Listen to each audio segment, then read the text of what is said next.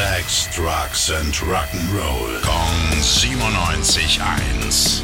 Rock News. Von Dolly Parton gibt's was Neues. Und zwar eine Coverversion von einem echten Klassiker. Dafür hat sich die Country-Ikone mit Paul McCartney, Ringo Starr, Mick Fleetwood und Peter Frampton zusammengetan. Und wie das klingt, hören wir jetzt mal rein.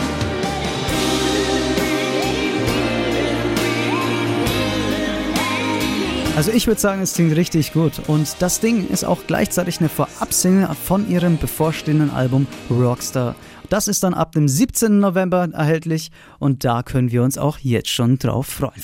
Rock News. Sex, Drugs and Rock'n'Roll. Kong 97.1. Frankens Classic Rocksender.